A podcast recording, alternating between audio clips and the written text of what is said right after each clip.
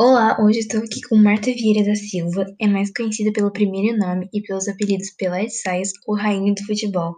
Eleita por seis anos consecutivos como a melhor jogadora de futebol do mundo pela FIFA, Marta também já conquistou medalha de ouro nos Jogos Pan-Americanos com a Seleção Brasileira de Futebol Feminino. Atacante, assim como Messi, como Messi e Neymar, Marta participou de duas Olimpíadas e cinco Copas do Mundo e atualmente está no Clube Orlando Pride e na Seleção Brasileira de Futebol Feminino. Olá, muito obrigada por me receber aqui hoje. Quando e como você começou a se interessar por futebol? Como decidiu jogar profissionalmente? Comecei a me interessar por futebol com 7, 8 anos, brincando. Tenho uma família muito grande, todos os meus primos e amigos de infância jogavam bola na rua. Quando eu percebi que levava jeito, decidi que o futebol seria a minha profissão. Havia preconceito quando você era criança? Uma menina jogando futebol? Naquela época, nenhuma menina jogava futebol na minha cidade.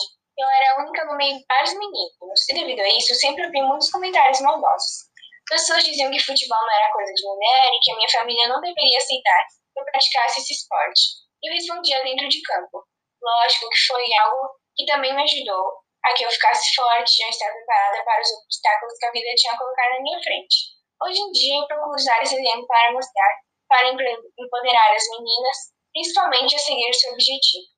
O que você sentiu quando foi eleita pela primeira vez a melhor do mundo? Na primeira vez foi um momento que é marcado pelo nervosismo. Foi pior do que bater pênalti, mas ao mesmo tempo foi muito emocionante, porque o futebol sempre foi a minha vida. Você nota alguma diferença no tratamento das, dado às mulheres que jogam futebol nos Estados Unidos e nos países da Europa, por exemplo, em relação ao tratamento dado a elas no Brasil? Na Europa e nos Estados Unidos, onde eu joguei e ainda jogo, a diferença no tratamento das atletas é muito grande, a começar pela forma de encarar o futebol feminino como uma modalidade profissional. Já no Brasil, essa modalidade ainda é vista como amadora.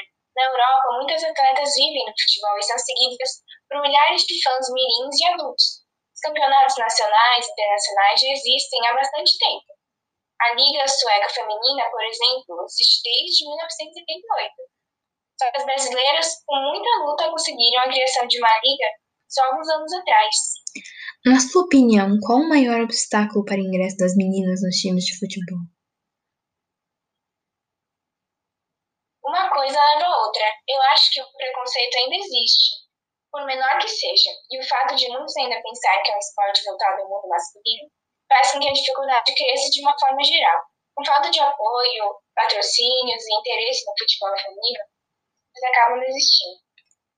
Então é isso, obrigada pela sua participação especial aqui no podcast e até a próxima!